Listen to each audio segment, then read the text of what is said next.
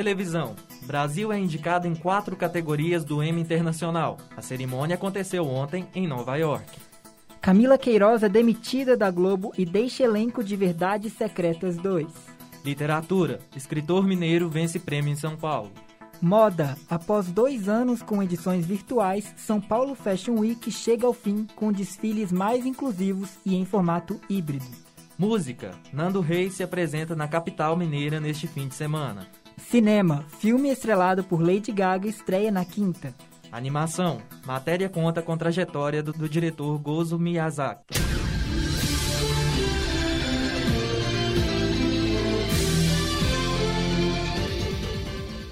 Terminou no último domingo, dia 21, a 52ª edição da São Paulo Fashion Week. O evento, que está entre os mais aguardados por marcas, consumidores e profissionais da moda, contou com 25 desfiles presenciais e 27 digitais. O modelo híbrido, intitulado Regeneração, foi realizado no Pavilhão das Culturas Brasileiras, bairro do Ibirapuera, e ficou marcado por elementos como tecnologia, o universo dos games e peças que unem conforto à elegância. Após dois anos de edições virtuais, a Fashion Week deste ano chamou atenção por ampliar horizontes da diversidade dentro das passarelas. De acordo com a ativista Thaís Carla, abre aspas, as pessoas vivem em uma bolha e não entendem que existem milhares de tipos de pessoas. Gordas menores, maiores, muito magras, não tão magras, negras, com vitiligo, cadeirantes. Uma infinidade de belezas. O Brasil é isso, é diverso. Eu me senti feliz porque é assim que a gente é. Todos lá nos sentimos reis e rainhas. Fecha aspas. Falando sobre tendências, a moda pós-pandemia parece apontar para looks mais confortáveis, compostos por peças modernas, tecnológicas e capazes de transmitir personalidade. O apresentador, escritor e consultor de moda e imagem, Arlindo Grande, acompanhou todos os desfiles de perto, na primeira fila. Segundo ele, as composições, abre aspas, são roupas que permitem que você tenha conforto ao usar uma peça, mas ao mesmo tempo consiga ter o retrato da sua personalidade por meio dela e comunicar aquilo que você deseja, fecha aspas.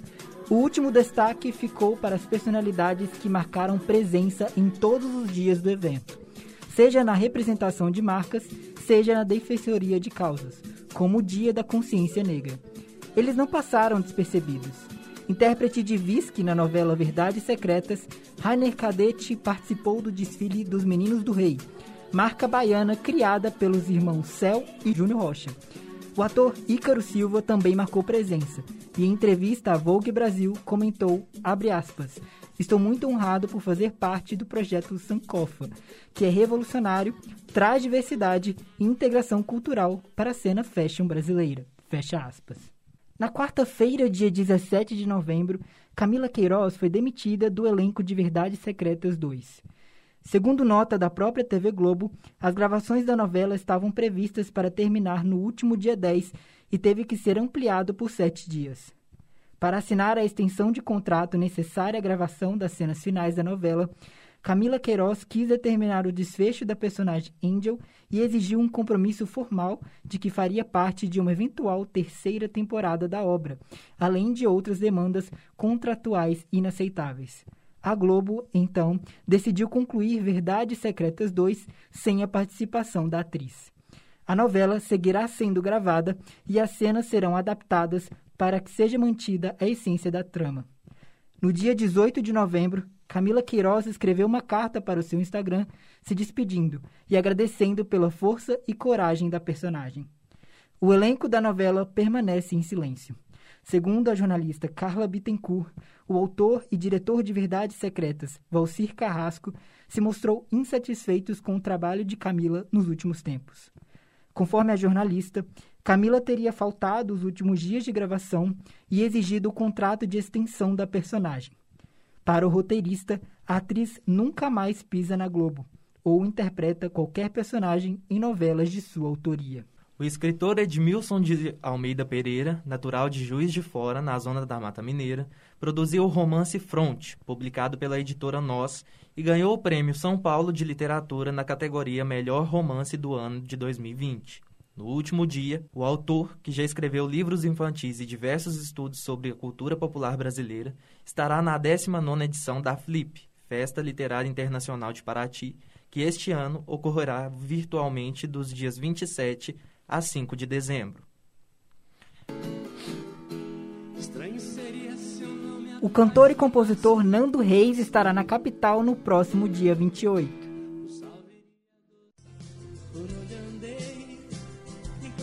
O concerto acontecerá no Palácio das Artes. O dono dos sucessos Por Onde Andei e All Star escolheu Belo Horizonte como lugar de sua primeira apresentação com o público em julho deste ano, após a pausa devido à pandemia de Covid-19.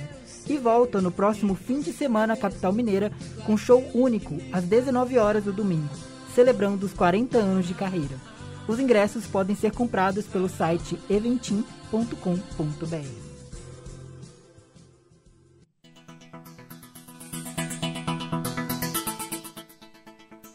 Em instantes, produção protagonizada por Lady Gaga estreia nesta semana e os destaques do Emmy Internacional 2021. Onde você quer estudar?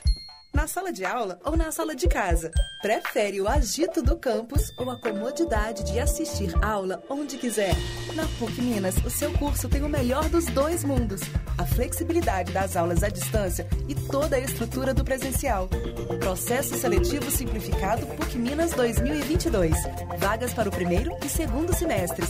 Inscrições pucminas.br. PUC Minas, onde você quer estar. Na próxima quinta-feira, dia 25, estreia nos cinemas o filme Casa Gucci, estrelado pela cantora mundialmente conhecida Lady Gaga. O longa que trará intrigante história, intrigante história de assassinato protagonizado pela família, dirigente de uma das maiores grifes do mundo, a Gucci, já está dando o que falar. A cantora norte-americana viverá a personagem de Patrizia Reggiani, ex-esposa do diretor Maurizio Gucci, qual teve o assassinato encomendado pela mesma. Em Belo Horizonte, Casa Gucci estará em cartaz em todos os cinemas da região a partir do dia 25 de novembro. Diretor dos estúdios Ghibli é destaque na reportagem de Verônica Gomes. A estreia da animação Aya e a Bruxa na Netflix no dia 18 de novembro trouxe novamente para a mídia o nome de Goro Miyazaki. O diretor é filho do mestre da animação japonesa Hayao Miyazaki, conhecido principalmente pelo seu trabalho no estúdio Ghibli e pelo filme A Viagem de Chihiro, ganhador do Oscar de melhor animação. Diferentemente do pai, a carreira de Goro não é marcada apenas por sucessos, e sua trajetória pela animação é um estudo sobre a experiência de se viver à sombra de uma lenda. Goro Miyazaki começou sua carreira com rejeição do público já no seu primeiro longa, o épico Contos de Terra-Mar.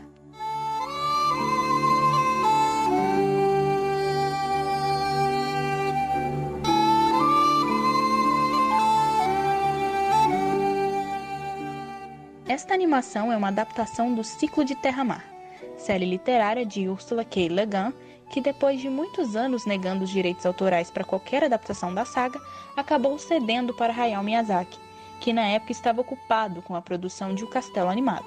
Mesmo contra a vontade do diretor, o produtor e cofundador do estúdio Ghibli, Toshio Suzuki, indicou Goro Miyazaki para a direção do filme, por ele ser um grande fã da obra original. O filme foi lançado em 2006 e surpreendeu o público por uma animação ousada, com cores saturadas e cheia de detalhes. Os belos visuais, porém, não foram suficientes para conquistar público e crítica. O roteiro falha em adaptar o material base e balancear a história de guerra com os elementos mágicos. No site americano Rotten Tomatoes, o longa possui 43% de aprovação dos críticos e por 14 anos foi considerado o pior filme da história do estúdio Ghibli. No documentário 10 Dias com Miyazaki, é mostrado que Hayao Miyazaki rejeita o filme e chegou a ignorar o filho no estúdio. A imagem manchada de Goro foi em parte restaurada no ano de 2011, com o lançamento de seu melhor filme até o momento, Da Colina Kukuriko.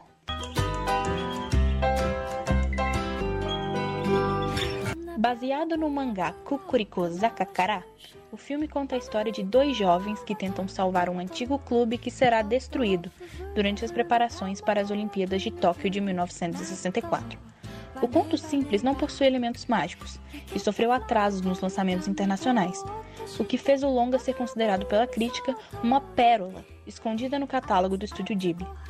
No Rotten Tomatoes, o filme tem 86% de aprovação, e o consenso da crítica descreve o filme como doce, gentil e nostálgico. Nove anos depois do lançamento da Colina Cucuricô, Goro Miyazaki quebra barreiras em sua carreira, mas não num bom sentido.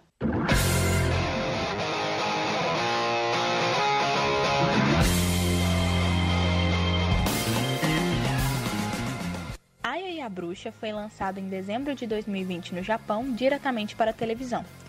O filme é uma adaptação do livro Tesourinha e a Bruxa, de Diana Wynne Jones, e foi o primeiro longa em computação gráfica da história do estúdio Ghibli. A animação sobre uma garota órfã que é adotada por uma bruxa se destacou pela qualidade técnica, com cores vibrantes e cheia de detalhes. Mas assim como Contos de Terra-Mar, o filme falha em adaptar a obra original e conquistar a crítica.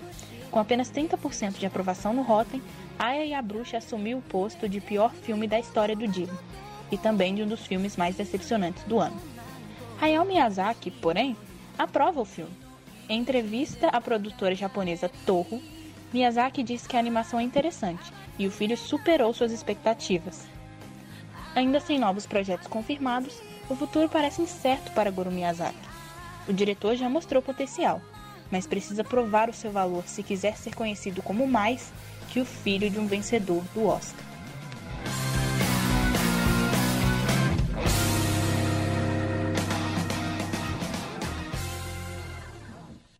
Na noite de ontem, dia 22, ocorreu em Nova York a edição 2021 do Emmy Internacional, maior prêmio da televisão mundial. O Brasil recebeu quatro indicações, mas não levou nenhuma estatueta. Amor de Mãe, de Manuela Dias, foi indicada na categoria Melhor Telenovela. A vencedora foi uma produção chinesa. Diário de um Confinado concorria como melhor série de curta duração. Inside, da, da Nova Zelândia, venceu. Emicida, Amarelo é Tudo para Ontem, foi indicado na categoria Melhor Programação de Arte, mas o francês Kubrick by Kubrick levou a estatueta. Por fim, Todas as Mulheres do Mundo concorria em filmes e minisséries para TV. A vencedora foi uma produção norueguesa.